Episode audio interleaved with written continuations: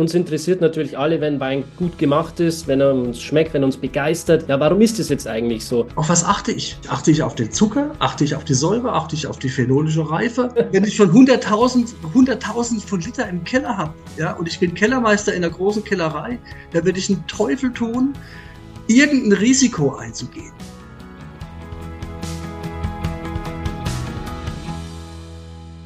Ich freue mich, dass du wieder da bist. Dankeschön. Ja, freut mich auch, dass du mich wieder eingeladen hast, dass ich nochmal mit dir reden darf oder dass wir nochmal miteinander reden können. Ja, schön. Ich glaube, die Gespräche mit dir sind wirklich wichtig, weil sie nochmal einen komplett anderen Blickwinkel so auf die bestehenden Themen, die wir in der Weinwelt haben, äh, mitbringen. Du denkst um mehrere Ecken und manchmal ist es für die Leute gar nicht so leicht, dir zu folgen. Das habe ich jetzt gemerkt bei unserer letzten Folge ähm, zum Thema Mineralität im Wein. Da gab es nämlich jetzt dann doch auch nochmal so ein paar Rückfragen so die wir bekommen haben. Die würde ich jetzt gerne in dieser Folge nochmal mit dir ähm, besprechen und das ganze Thema Mineralität im Wein vielleicht nochmal ein bisschen vertiefen, damit es dann ja auch wirklich jedem klar ist, worum es geht und was sich hinter dem Begriff verbirgt. Hört sich das gut an für dich? Ja, klar, können wir machen, ja. Immer schön kritisch, immer schön, wie heißt das bei uns? Trennscharf, ja, genau, damit es auch Trennscharf, ja, wir versuchen zu differenzieren, oder? Ja, das ist leider so, ja. Ja, ja. ja wenn man über eine Sache sprechen möchte, muss man erstmal genau definieren, worüber man spricht und die Sache genau. dann natürlich differenzieren, damit man weiß, um was es geht. Ja. Je ungenauer es ist, desto schöner ist es, desto ist es mehr Märchen, da reden alle mit. Und je genauer es wird, desto schwieriger wird es vielleicht auch. Und, aber desto klarer wird es vielleicht auch. Und also mein Ziel ist ja nicht nur Antworten zu geben, sondern einfach den Umgang damit äh, zu sagen, welche Bedingungen herrschen oder wenn, wer redet worüber wie. So, diese Geschichte hat ja ganz viel mit Sprache zu tun und ähm, von daher, ja, ja, okay. Lass uns einfach beginnen und dann können wir gucken. ja, genau. Also ich glaube, das, was wir auch versuchen hier auf dem Podcast, ist, den Leuten vielleicht auch so ein bisschen Wissen mitzugeben oder auch ein Instrument, um festzustellen und für sich zu erfahren, warum ein Wein so schmeckt, wie er schmeckt. Weil uns interessiert natürlich alle, wenn Wein gut gemacht ist, wenn er uns schmeckt, wenn er uns begeistert. Ja, warum ist das jetzt eigentlich so? Ähm, wie, warum schmeckt der Wein so und wie kann ich das im, im, im Endeffekt dann nicht nur reproduzieren, wenn ich jetzt ein Weinmacher bin oder ein Winzer, sondern auch wenn ich Kunde bin, wenn ich mir die Weine kaufe? Ähm, worauf kann ich achten, damit ich Weine finde, die ähnlich im Stil sind, um mir dann wiederum zu schmecken? Und dann kann ich ja für mich ähm, meinen Horizont erweitern und, und bessere Kaufentscheidungen treffen. Weil je mehr Wissen ich im Endeffekt habe, desto bewusster kann ich dann die Sache rangehen. Auf jeden Fall. Sehe ich auch so. Also die, also erstmal, wir müssen, wir müssen uns ja irgendwie ausdrücken. Das ist das Problem. Und die Winzer haben eine eigene Sprache, die Ärzte haben eine eigene Sprache, die Zimmerleute haben eine eigene Sprache, die ist sehr fachspezifisch. Und wenn man als Laie dann mit diesen fachspezifischen Leuten redet, dann merkt man, oh, die reden über irgendwie über was anderes. Das ist beim Wein nichts anderes. Und ich denke, eine Möglichkeit ist es eben auch so ein bisschen Wortwahl, was die Winzer untereinander reden, vielleicht auch zu lernen und zu sagen, ah, wenn die das meinen, dann sagen die das oder das oder das. Das wäre so eine. Aber ich denke, im Grunde sind es, ähm, die Frage ist, von was ist der Wein, wenn wir den im Glas haben, am meisten geprägt? Was würden die Leute sagen? Was meinst du? Du bist ja auch na, diese fruchtigen Aromen, oder? So. Fruchtigen Aromen, also von der Rebsorte zum Beispiel. Ja, ja. Ne, der Riesling, der Silvaner, der Cabernet Sauvignon oder wie auch immer.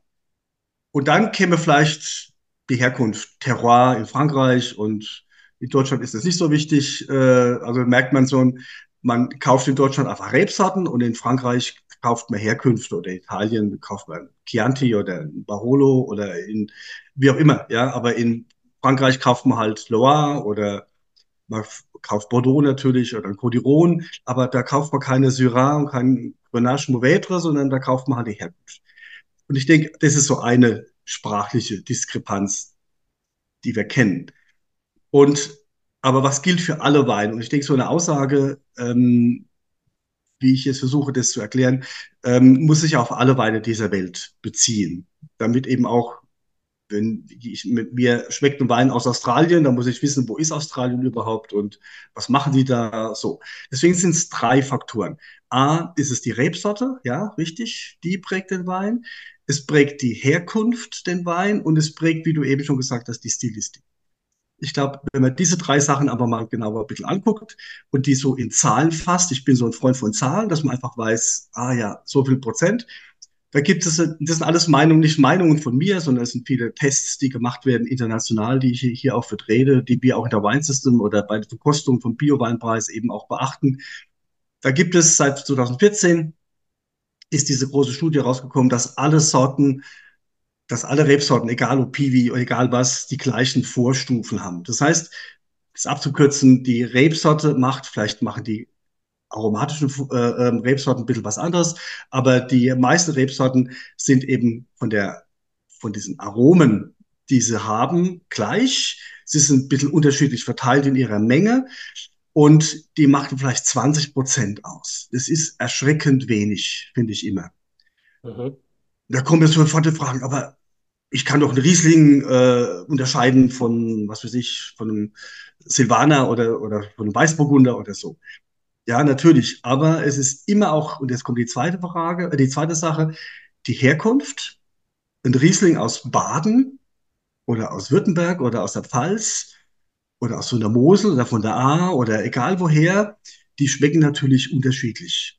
Und ich denke, da kommt man dieser, diese Herkunftsgeschichte. Und wenn wir diesen Herkunft übersetzen ins Französische, haben wir immer dieses Terroir, in dem Wort steht Terra drin, Boden. Und in Deutschland wird halt sehr gerne sehr viel über Boden geredet, obwohl wir die, in Deutschland gibt es fast nur Mischböden. Da würde das heißt, ich jetzt gerne, gerne einsteigen, wenn du mir erlaubst. Ja, klar, natürlich, immer, immer. Um, um, um, quasi den Rahmen für die Folge zu behalten, weil das ist ein gutes Stichwort mit dem Boden. Wir wollen ja jetzt nochmal dieses Thema Mineralität, Mineralität ja, ja. weil es eben noch Rückfragen ja. gab. Und viele kombinieren natürlich jetzt mit dem Begriff Mineralität, ja, dieses ja. Oder, oder Boden, dieses, dieses Aroma, wenn du jetzt zum Beispiel den Riesling nimmst, so diese klassische Schiefernote. Können wir hier oder kannst du hier bitte noch mal ganz kurz ja. erklären, was Mineralität für dich bedeutet? Ja, also dieser, diese Schiefernote oder dieser, man macht es gerne am Gestein fest, weil das natürlich sehr klar assoziiert, Gestein, Mineral, das hängt irgendwie zusammen. Ähm, ist ein wunderschönes Bild und ich verstehe das auch, dass man das auch sagt, dass man hier einen, Kiesel oder Basalt oder eben ein Schiefer hat. Und man weiß aber, dass alle Aromaten, die wir kennen, das sind so 6000 plus, also die definiert sind, die auch chemisch definiert sind, die haben alle einen organischen Hintergrund. Das heißt, das sind Bakterien, das sind Pilze, das sind irgendwelche Mikroorganismen am, am Werk. Es gibt keinen, kein Aroma, was eben anorganisch wäre. Und Mineralik ist nun mal anorganisch. Das heißt, das sind da hat es nichts mit Stickstoff zu tun oder mit Kohlenstoff oder mit Kohlenstoff schon, aber halt es sind keine Bakterien drin, es sind keine Pilze dabei. Deswegen ähm, fragt man sich natürlich, und das wurde ja auch gemacht, ähm, wo kommt denn das Aroma her, was uns an diesen Schiefer erinnert oder an den Silex im Chablis oder an der Loire ähm, oder Kalkboden oder wie auch immer man das assoziiert. Und da weiß man, dass eben Bakterien, äh, Cyanobakterien, andere Mikroorganismen eben aktiv sind und dort eben auf den grünen Anteilen der Blätter sitzen und dort eben zum Beispiel Geosmin ist so ein Aroma, was an erdig oder auch teilweise Pyrazine, die an so ein bisschen grün gekochtes erinnern und sowas alles. Und diese Geosmine, die man kennt man auch von Ecüm in Frankreich, mit dieser Atlantik so schäumt und man steht am Meer und es kommt am die Gischt so, und dieses Salzige, was man dann, man kann salzig nicht riechen, das ist halt diese, diese sensorische Geschichte. Aber das sind viele, viele Versuche, wo eben dann auch klar wird, das sind Bakterien im Spiel, das sind Mikroorganismen im Spiel. Und wenn ich diese mit in den Saft bekomme, und dann bekomme ich eben auch diese Aromaten rein. Und natürlich ist an der Mosel diese Steillage, wo ich eben gesagt habe, die Herkunft, die ist natürlich extrem prädestiniert, solche Sachen zu machen. Und in feuchten Jahren, wo das abgespült wird, wo das eben nicht auf den grünen Anteilen ist, nicht auf dem Blatt, nicht auf der Beere, dann habe ich das auch weniger. Und in trockenen Jahren habe ich das deutlich mehr. Mhm. Das Aroma. Es hat aber mit dem Boden, mit dem Mineral überhaupt nichts zu tun. Ja. Und in der Sensorik ist ein Satz, man kann das nicht riechen. Es gibt kein Aroma davon. Also keine flüchtigen Stoffe davon. Und man kann, wenn überhaupt, ist es in der Nase, so ein mittlerer Teil der Nase, so ein Kribbeln. Das heißt, man, man atmet da ein, Alkohol kommt, das macht eine sogenannte Irritation. Und dieses, wenn diese Mineralstoffe, die sind ja, liegen alle in Ionen vor, also positiv, negativ geladene Elemente. Und diese Ladungsdifferenzen, die merken wir als Kribbeln, Krabbeln, da, da, da, genau, also ja. das hast du alles schon dreimal auf dem Podcast erklärt, deswegen will ich das jetzt gar nicht weiter ausrollen. Ähm, wir haben schon so viele Folgen miteinander gemacht, Martin, und jeder, der sich da tiefer interessiert, der kann die gerne nochmal anhören. Machen wir, klar, ja, ja, klar. Aber das ist das Einzige, ja. Ja, ich wollte jetzt quasi nur noch mal kurz den, den Bogen aufmachen, weil wir eben nochmal vertieft auf diese Fragen eingehen wollen, die jetzt unter den letzten Video ja. standen, wo es um das Thema Mineralität ging. Und jetzt ist jeder thematisch nochmal mit dabei. Und äh, wer noch nicht dabei ist, der kann sich gerne noch die Folge anhören. Wir haben interessante Fragen bekommen und da will ich jetzt gerne drauf eingehen. Eine von Werner Wirth. Ne? Der hat geschrieben, tolles Interview. Manches habe ich vorher schon gehört, aber auch noch nie so gut erklärt bekommen. Also Chapeau an dich. Gut zugestanden. Die Folge muss ich mir sicher noch ein zweites Mal anhören. Ja, würde ich auch empfehlen. Und jetzt zu seiner Frage. Ich habe gehört, dass Pilze an den Wurzeln eine Rolle spielen könnten, Mineralien doch in die Rebe zu bringen. Und ist da was dran? Und noch eine Frage. Wenn das Gestein eine so geringe Rolle spielt, wie erklären Sie sich dann die klar feststellbaren Geschmacksunterschiede, zum Beispiel zwischen den verschiedenen Schieferarten, Blauschiefer, Rotschiefer etc. bei ein und demselben Winzer? Mhm. Also erste Frage, ja, dieses, dieses Gesamtbild nennt man EDAFON, also dieser ganze Zusammenhang von Mikrobiologie im, im Weingarten im Wingert, im Weinberg. Und ähm, eben ein Gemisch aus Bakterien, aus Pilzen, aus ähm, vielen, vielen einzelnen, äh, wie, wie so ein Puzzle zusammen. Und dieses Mikrob, dieses, dieser Pilz, diese Myzeten, die, man kennt es auch aus dem Wald, die haben die, die, die kommunizieren miteinander. Das heißt, diese Pilze sind A für Informationen in der Pflanzenwelt zuständig, also wenn Fressfeinde zum Beispiel kommen, dass dann vermehrt Tannine gebildet werden und, und, und. Und dieses, diese Mykorrhiza, so nennt man das auch, die ist eben auch dafür verantwortlich, dass eben, und jetzt kommt es aus humoser Masse, also aus Mist, aus Kompost, aus ähm, also nicht aus dem Gestein, sondern aus diesen Humosen, aus diesen organischen Anteilen. Dort wird eben dieser Mineralstoff eben rausgelöst. Und wenn ich keinen Humus habe, also Humus ist dieser organische Anteil, dann kann ich das auch mineralisch machen, indem ich mineralischen Dünger, weil die Chemie hat es so aufgearbeitet, es liegt alles in wässriger Lösung vor. Und dann kann die Pflanze eben auch diesen Mineraldünger aufnehmen. Das ist der relativ egal. Man kann es vielleicht vergleichen, das eine ist Fastfood, die Mineraldünger, und das andere ist vielleicht Gourmet-Essen. Ja? Hinkt ein bisschen, aber so. Und ähm, man unterscheidet dann auch zwischen Verfügbarkeit und Vorhandensein. Und die, unsere Aufgabe als Winzer ist es, diese Verfügbarkeit von Mineralstoff zu erhöhen. Und das macht dieser Pilz, das machen diese Mikroorganismen. Und diese Mikroorganismen teilt man ganz grob auf in aerobe und anaerobe. Das heißt, die einen können mit Sauerstoff leben und die anderen können ohne Sauerstoff leben, machen aber den gleichen Job, nämlich Mineralstoffe bilden, also Nährstoffe aus humosen Anteilen. Und wenn die oben sind, haben die natürlich mit Sauerstoff und die unten ohne im Boden, also ab 20, 30 Zentimeter liegt der Sauerstoffgehalt relativ gering.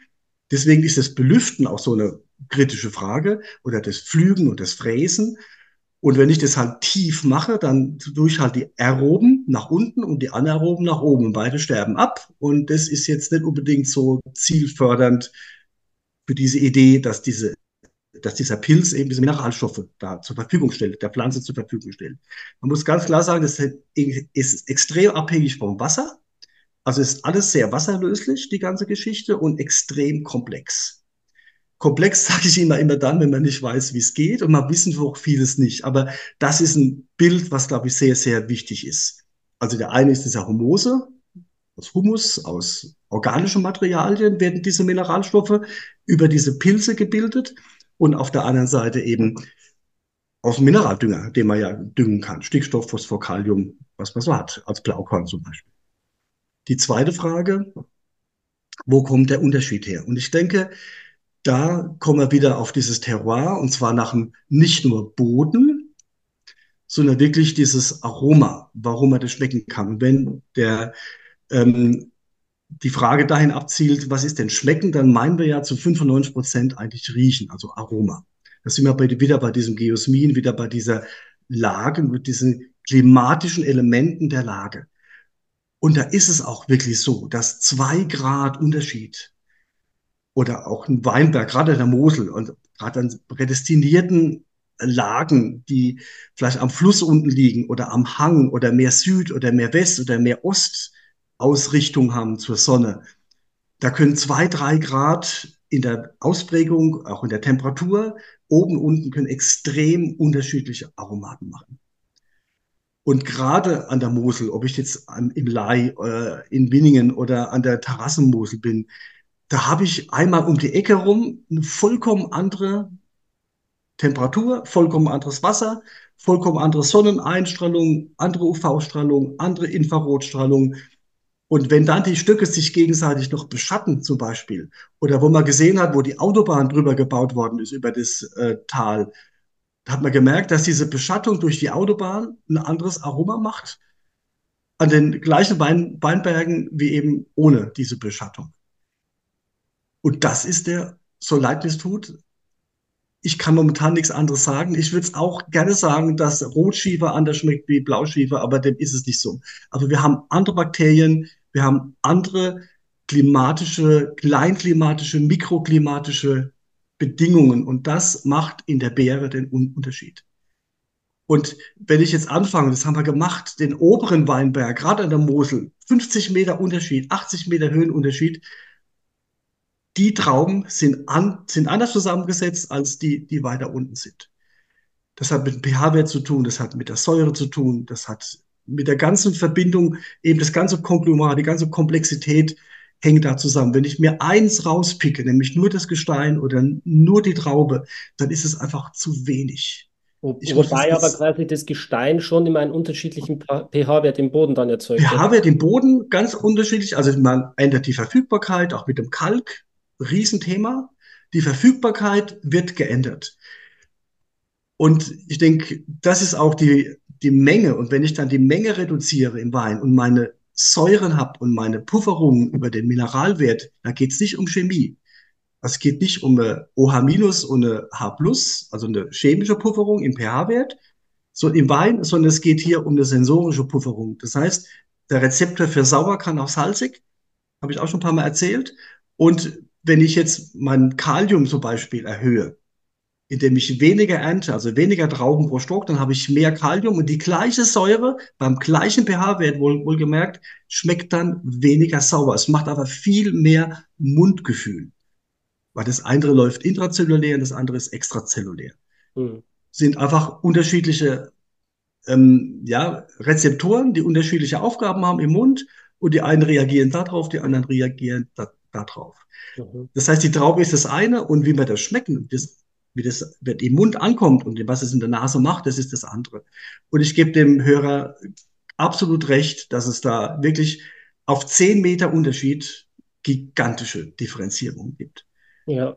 Das gleiche aber auch in Bordeaux, wo wirklich überhaupt keine dramatischen Terroirs sind im Sinne von der Steillage oder Gestein. Ja. Ich habe da 20 Meter Unterschied und es ist kaum merklich, und trotzdem haben wir ein sehr, sehr, weil der sehr große Unterschied, weil der Wind anders geht, weil vielleicht ein Baumbestand irgendwo noch ist, weil noch irgendein Hügel ein Wind anders dreht oder wie auch immer, ja. Und es ist, und das ist auch das Wichtige, es ist nie laut, es ist nie, es macht keine Show, ja. Terror macht keine Show es ist immer diese feingliedrigen, diese zarten Elemente, die das Terror ausmacht. Und das sind halt mal fünf Meter oder anderthalb Grad Unterschied. Ist gigantisch, ja, für eine Rebe. Deswegen reden ja alle von zwei Grad Klimawandel. Es ist so gigantisch, wir merken es nicht. Ja, das ist wie wenn man Auto fährt, ob ich jetzt 105 oder 115 Kilometer fahre. Wenn man geblitzt wird, ist es schon ein Unterschied, ja. Aber ich merke es eigentlich nicht. Aber für die Rebe ist es gigantisch viel. Ja. Mhm. Diese kleinen Sachen, diese feinen kleinen Sachen. Oder ob ich halt auch Bio oder nicht Bio, sind wir bei diesem Thema auch, ja. Ob ich jetzt 20 Mal durch den Weinberg fahre, Laubschnitt mache, das alles rausreiße oder ob ich alles stehen lasse.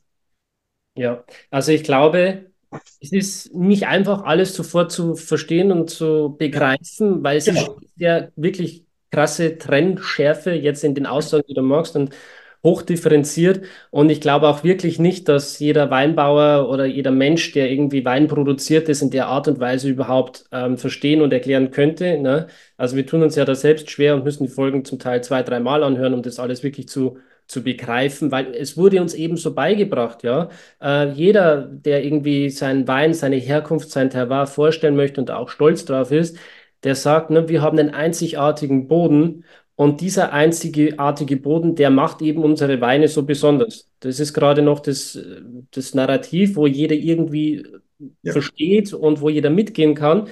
Und ähm, man kann es eben noch weiter und noch tiefer betrachten und noch detaillierter besprechen, Ja. als was wir jetzt in den Weingärten oder beim Besuch beim, äh, beim, beim Weinbauer machen. Also viel mehr als der Boden, einfach mal mit den Leuten, also mit den, wenn man irgendwo hinfährt zu einem Winzer und er erzählt einem was von Boden, von Terroir, wie auch immer, einfach mal mitfahren, ob man mal den Weinberg sehen kann. Und dann mal gucken, ist es eher eine Ostlage, ist es eine Westlage, wie ist die Zeilung? Das heißt, habe ich eine Nord-Süd-Zeilung, habe ich ganz andere Strahlungsbedingungen auf, dem, auf den Trauben, auf den Blättern, als wenn ich eine West-Ost-Zeilung habe. Das ist gigantisch. Und da ich, den, da ich mir das ja auch, ich habe ja auch irgendwann mal angefangen zu sagen, warum ist das, es stimmt einfach eines, einiges stimmt an der Aussage nicht. Dann habe ich angefangen, das auch im Keller selbst auszubauen. Habe gesagt, ich mache jetzt einfach mal das, die Südseite vom Weinberg, die Trauben nehme ich mal raus und die Nordseite vom gleichen Stock. Das heißt, eine war bestrahlt durch Infrarot, durch Licht, Wärme, wie auch immer. Und das andere war halt deutlich kühler, weil im Norden zum Beispiel. Und die Trauben, ja, waren gigantische Unterschiede. Oder was ich ganz am Anfang gesagt habe, die dritte Variante, was den Wein prägt, ist die Stilistik. Das heißt, wie gehe ich damit um? Und da ist eine Frage, mache ich das reduktiv im Stahltank, ohne Sauerstoff? Das prägt enorm. Oder nehme ich die ganze Geschichte und mache die im Holzfass? Und in dem Zusammenhang ist der Schwefel, die SO2, extrem wichtig. Wann wird geschwefelt? Wie viel wird geschwefelt? Und um das alles auszuprobieren, habe ich das eben auch gemacht. Ich habe dann einen traditionellen Stil hier im Keller bei mir, wo ich sage, da ist weder geschönt noch filtriert, also wirklich nichts dran gemacht. Und mal gucken, was da passiert mit den gleichen Trauben. Und einmal im Stahltank mit Vorklärung, wie man das halt so lernt. Und dann hinterher verkostet. Und da wird klar, wow, was da der Unterschied wirklich ist. Also die Entscheidung, was der Winzer damit tut, wie er transportiert, bei welcher Temperatur, ob er eine Maischestandzeit macht, wie viel, wie geht er mit diesen Trauben um? Auch der, die Frage des Erntezeitpunkts. Auf was achte ich? Achte ich auf den Zucker? Achte ich auf die Säure? Achte ich auf die phenolische Reife? Auf was achte ich? Um hinterher einen Wein zu machen. Und ich kann diese, diese Verwirrung sehr gut verstehen. Aber im Grunde sind es ganz einfache Zusammenhänge, wo ich sage, es hat was mit der Herkunft zu tun, mit der Reife, wie ich den Stock oder wie ich den, wie ich die Trauben behandle. Oder auch Rebschnitt. Das fängt jetzt wieder an, ja. Wie schneide ich, wann schneide ich? Und da habe ich gemacht einen Nullschnitt. Das heißt, ich mache jetzt einfach mal Natur. Das heißt, lass die einfach mal wachsen. Die übt seit vielen Millionen Jahren, die kann das. Und daneben dran, der gleiche Weinberg, gleich, alles gleich, die schneide ich ganz normal. Und hinterher die Trauben werde ich exakt gleich im Keller bearbeiten. Gigantische Unterschiede. Wo ich sage, wenn es denn das ist, und wir reden aber lieber alle von Gestein und vom Boden. Und es sind eben auch ganz andere Prägungen, die den Wein dann eben so schmecken lassen, wie er denn schmeckt. Und ich denke, da nochmal die Bitte, liebe Zuhörer, geht wirklich hin zu euren Winzern, zu euren Winzerinnen und lasst euch den Boden zeigen, lasst euch die Weinberge zeigen, lasst euch den Keller zeigen, wann schwefelt ihr? Das sind so die Extremfragen. eine Sache noch, Dreck macht Speck, heißt es immer, also wie hygienisch arbeite ich im Keller. Ja, das ist eine kritische Geschichte und muss ich alles sterilisieren oder spätestens, ich war viele Jahre in Georgien, wenn man dann immer sieht, wie machen das die das seit 8000 Jahren, ja. Und da ist hygienisch nicht immer ganz einfach, weil die oft kein Wasser, kein fließendes Wasser haben oder auch keinen Strom in diesen hohen Gegenden im Kaukasus. Und da sage ich, boah, das prägt natürlich den Wein extrem mikrobiologisch. Da kommen wir in diese Frage Reinzuchthefe oder nicht. Ja. Also, also ja, es ist ein Riesenpuzzle, ja. Genau, also es gibt tausende. Tausend äh, Stellschrauben. Ja, tausend Stellschrauben, tausend ja. Parameter, die am Ende des Tages entscheiden, wie dein Wein schmeckt. Absolut. Jeder, der hier zuhört in diesem Podcast, ist höchstwahrscheinlich ein kompletter Nerd und will ganz genau wissen, wie der Wein schmeckt. Und schau mal, ja. ich mache jetzt diesen Job seit, mit diesem Podcast seit 2018 und ich habe die ersten Jahre, als ich zu den Winzern gefahren bin oder zu den Weingütern, immer die gleichen ja. Antworten bekommen, wenn ich gefragt habe, wie der Wein schmeckt. Ja, da hieß es immer, wir machen nichts im Keller. Und der Weinberg, ja, der, der ist halt einfach gesund und wir versuchen gesunde Trauben zu machen und dann schmeckt der Wein eben so, wie er schmeckt. Und das ist dann unser, unser Ausdruck unserer Herkunft. Und das hat mich aber halt einfach nie befriedigt, weil ich mir gedacht habe, ja, ich will es aber jetzt wirklich genau wissen. Genau. Und deswegen ist mir das halt auch alles viel zu oberflächlich, einfach genau. die gleichen Antworten zu bekommen. Und deswegen bin ich so froh, hier mit dir echt einen krassen Experten am Start zu haben, der das nicht nur theoretisch erforscht hat, sondern auch wirklich Versuche gemacht okay. hat, praktische Tests im Weingarten. Du arbeitest jeden Tag mit dem Wein, du bist Winzer, du lebst in der Pfalz, du bist total verwurzelt mit der Natur und bringst die Sachen eben so krass trennscharf auf den Punkt, wie ich es von sonst wirklich noch keinem Menschen irgendwie erlebt habe, das überhaupt hinzubekommen, diese Gedankenleistung. Und ich möchte einfach jeden einladen, der hier zuhört, einfach offen zu bleiben für, für das, was du sagst, weil es halt wirklich ähm, keine einfache Materie ist, wenn man es genau ja. wissen. Aber man kann es, und am Ende gebe ich dir ganz recht, am Ende muss es schmecken. Am Ende muss es Spaß machen. Und wenn ich jetzt, also man kann das alles bei mir probieren, klar, man kann es sagen, ich hätte gerne was Traditionelles, also ohne Filtration, ohne Schwefel, ohne was gemacht. Einen jetzt kommt das Wort Naturwein, ja, also nichts rein, nichts raus, gar nichts gemacht, oder ich habe halt eine andere Stilistik. Und es ist vollkommen okay, wenn ich sage, ich mag das eine oder ich mag lieber das andere.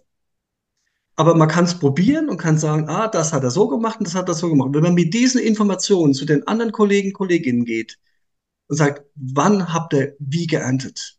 Oder wenn ich die ganzen Videos sehe auf den Weingütern, ja, hoch technologisch zum Beispiel, mit viel Stahltank, ja, mit viel sauber, bis hin zum alten Holzfass, wo 10 Zentimeter dick der Schindel drauf ist, ja, und da liegen die Unterschiede auch. Ja. Hey, kann ich bitte kurz für einen Augenblick deine Aufmerksamkeit haben? Ich möchte dich nur ganz kurz daran erinnern, diesen Podcast auf Spotify oder Apple Podcasts 5 Sterne zu geben. Deine Bewertung hat einen großen Einfluss darauf, wie viele Menschen diesen Podcast hören können und zeigt mir zudem, dass dir meine Arbeit gefällt. Herzlichen Dank für deinen Support und weiterhin viel Spaß mit der Folge. Weiter geht's. Kannst du noch mal ganz kurz erklären, was Geosmine sind? Geosmine, ja. ähm, vielleicht noch eine, vielleicht noch eine Idee, also für die Leute, die das auch mal erleben wollen, vielleicht kann man ja mal, kannst du ja mal äh, ein Tasting mit mir anbieten, irgendwo Bayern oder keine Ahnung wo. Ich fahre auch egal wohin, ja, und bringe so Sachen mit, wo ich ja. genau weiß, wo, wann, was, wer, wie gemacht hat. Wenn ihr daran Interesse habt, wenn du dazuhörst, dann schickt mir gerne eine Nachricht, entweder auf Instagram oder auf YouTube oder E-Mail, dann können wir sowas mal auf die Beine stellen. Also kann ich ja gerne mal sagen, also ich habe hier in Wachenheim besitzt ein neues, so ein kleines Café, wo ich so ein paar Tastings mache, weil ich auch da gefragt werde und was, ah, ich will das mal wissen, wie das geht. Wieder, ja, Also Geosmine. Ähm, bizyklische Al Alkohole, die reduziert werden, also recht komplexe Geschichte. Es ist nichts anderes als ein Stoffwechselprodukt aus von Cyanos und die Cyanos haben nicht unbedingt, nicht unbedingt den besten Ruf, ja, Cyanobakterien, je nachdem, wo sie halt sitzen. Und wenn die halt auf den grünen Anteilen sitzen, es ist eins von verschiedenen Sachen. Und diese Geosmine ähm, sind eben, erinnern eher an Erde, an dieses Subor, dieses unterholzige, da merkt man auch, das hat was mit Verrotten zu tun, ja, aber so frische Walderde, frische Boden mit Humus drin, diese Düfte, alles das, ähm, das Petrichor zum Beispiel ist auch so ein, sowas, ist auch so ein, sind organische Bindungen. Und das ich habe gerade gestern vier Stunden mit einem Chemiker hier noch zusammengesessen, der sagt, oh, das ist so gigantisch große Moleküle, das sind so extrem die sind alle stabil irgendwo, irgendwie, ja, aber sind trotzdem sehr variantenreich. Und die halten diese, diese Bindungen, diese Ionenbindungen, die sind halt sehr wasserlastig. Es, wir haben einen extrem hohen Wasserüberschuss im Wein, ja. Deswegen die sind diese bipolaren Moleküle, die sind halt sehr variantenreich. Und das ist der Grund, warum das so schwierig ist zu fassen. Wo sich auch kein Wissenschaftler hinstellt und sagt, so ist es und so ist es nicht. Es ist immer wenn dann. Wenn das so ist, dann ist das so. Wenn ich den pH-Wert verändere, ist es so. Wenn ich die Temperatur verändere, ist es so. Nehme ich den Sauerstoff raus aus diesem ganzen System im Stahltank, wird sich das so verändern. Habe ich einen Sauerstoff drin oder ich habe eine hohe Elektronegativität, da sind wir wieder bei dieser Mineralik, also viel Minerale, die Elektronen abgeben, aber keine, auch Ionen natürlich, aber Elektronen ab, da habe ich eine andere Situation. Und dieses Geosmin ist genau das.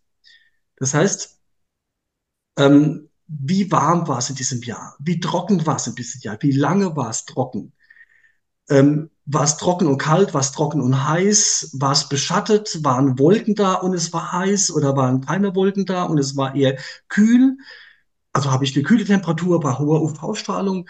Das macht einen Unterschied. Und das ist, ja, das ist leider nicht laut. Aber wer mal will oder das mal ausprobieren will, was so eine Rebe erleidet oder machen muss, einfach mal ein Stühlchen nehmen, irgendwo einen Urlaub nehmen, zwei, drei Tage, irgendwo hinfahren zu einem befreundeten Winzer, ein Stühlchen nehmen und dann sich mal morgens vor Sonnenaufgang mal in so einen Weinberg setzen. Und einfach mal sitzen bleiben. Ohne Handy, klar, was zum Essen, was zum Trinken mitnehmen, macht die Rebe auch. Und dann einfach mal zwölf Stunden Rebe spielen. Also nicht weglaufen, einfach aushalten, was, wo kommt die Sonne her, wo ist es heiß, wann wird es heiß, wann wird es kühl, wo kommt der Wind her, alles das. Die Rebe kann nicht weglaufen. Die hat es jedes Mal. Und dieses, diese Entscheidung des Winzers, wo setze ich diese Pflanze hin, die ist dafür verantwortlich, wie das hinterher schmeckt. Und da sind unbedingt diese Geosmine, diese Mineralstoffe, diese Versorgung von ja, über humose Masse, diese Begrünung, diese blühenden oder eben auch nicht blühenden Reben, das Entblättern, das Rebschneiden, den Laubschnitt, Pflanzenschutz, klar, gehört alles dazu. Alles ja. das mal einen Tag einfach mal Rebe spielen.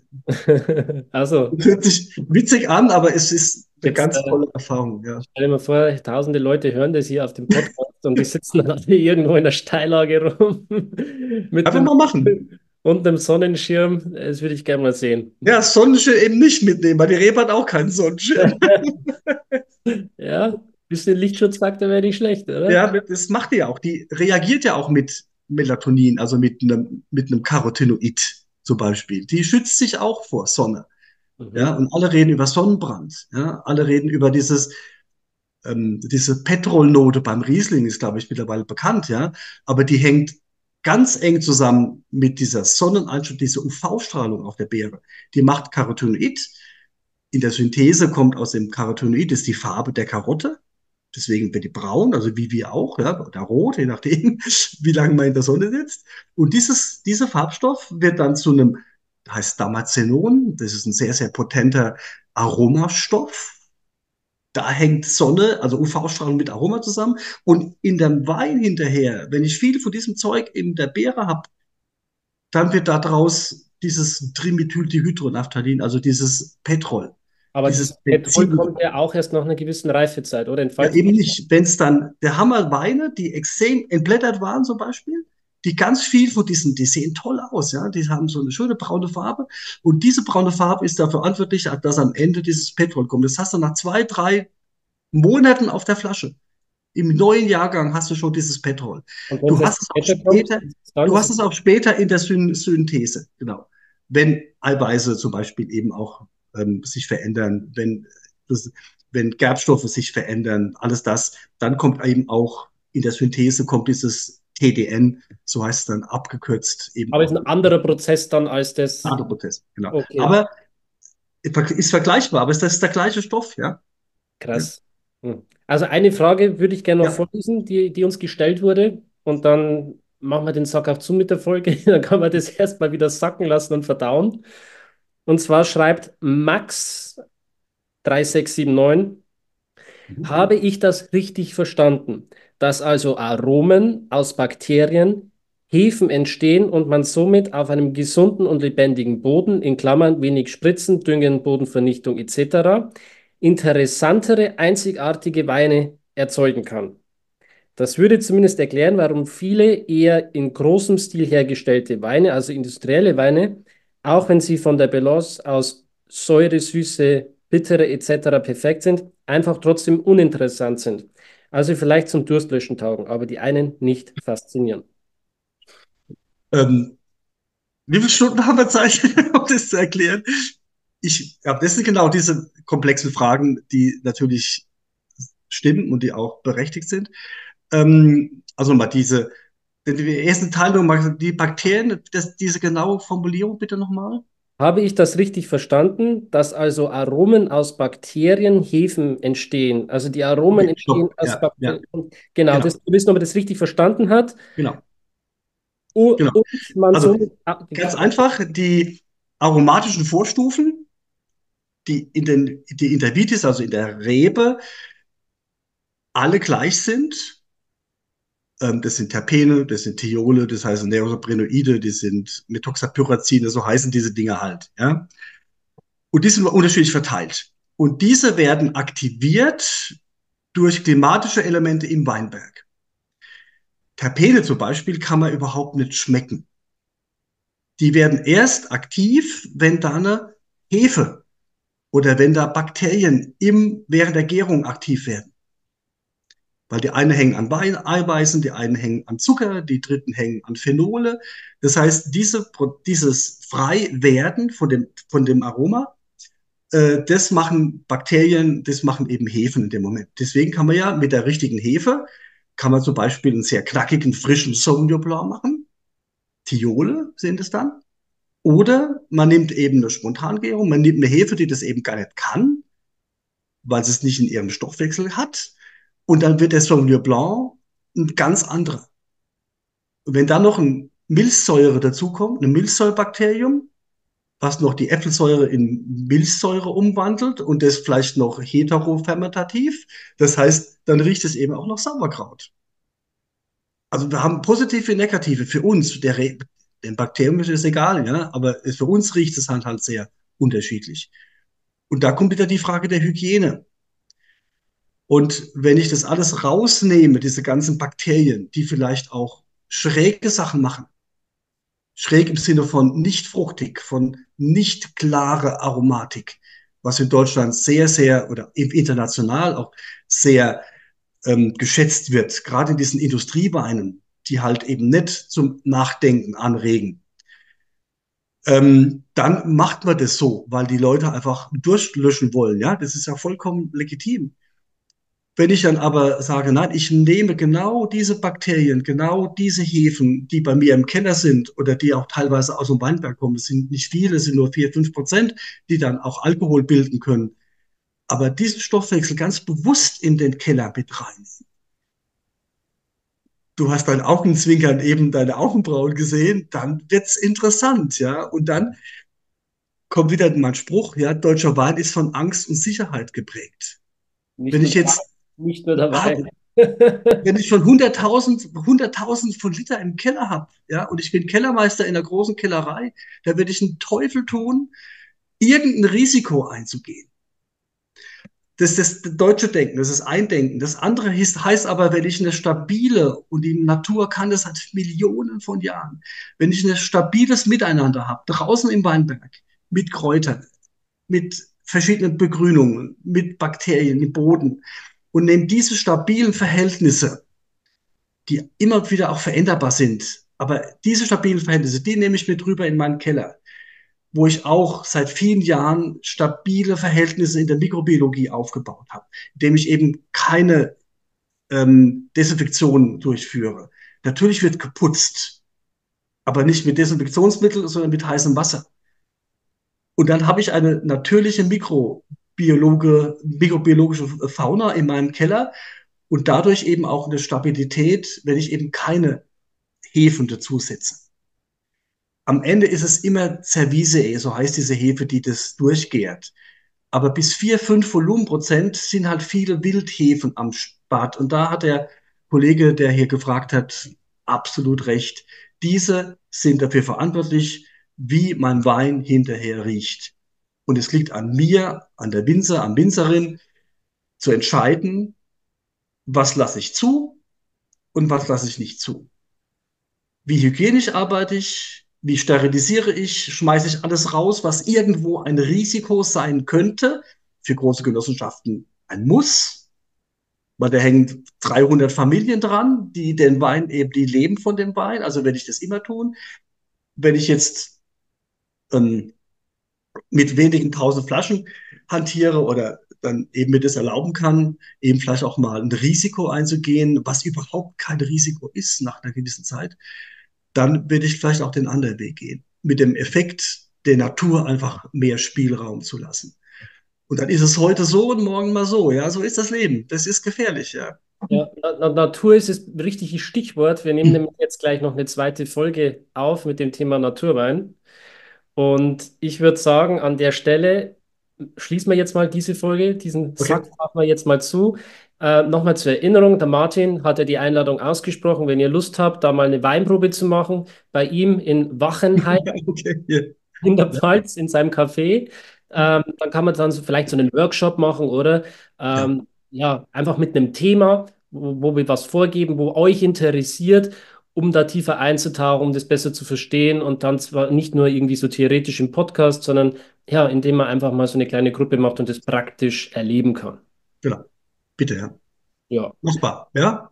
Im großen Stil, im kleinen Stil, das muss nicht bei mir sein, das kann auch irgendwo anders sein, klar. genau. Also jetzt checken wir erstmal, ob da eine Nachfrage ist, ob euch das interessiert und dann können wir da was basteln. Ähm, einfach anschreiben, Instagram und vergesst nicht, ja, diesen Podcast hier auf Spotify fünf Sterne zu geben oder auf Apple Podcast, wo ihr den hört. Das hilft uns nämlich, die Botschaft nach außen zu tragen, weil dann der Algorithmus angeheizt wird und ja, insgesamt mehr Wissen, Bewusstsein und Klarheit über das ganze Thema Wein herrscht. Martin, ähm, ich freue mich jetzt auf die nächste Folge mit dir und sage an der Stelle erstmal Tschüss. Tschüss, alles Gute euch und viel Spaß beim Probieren. Genau.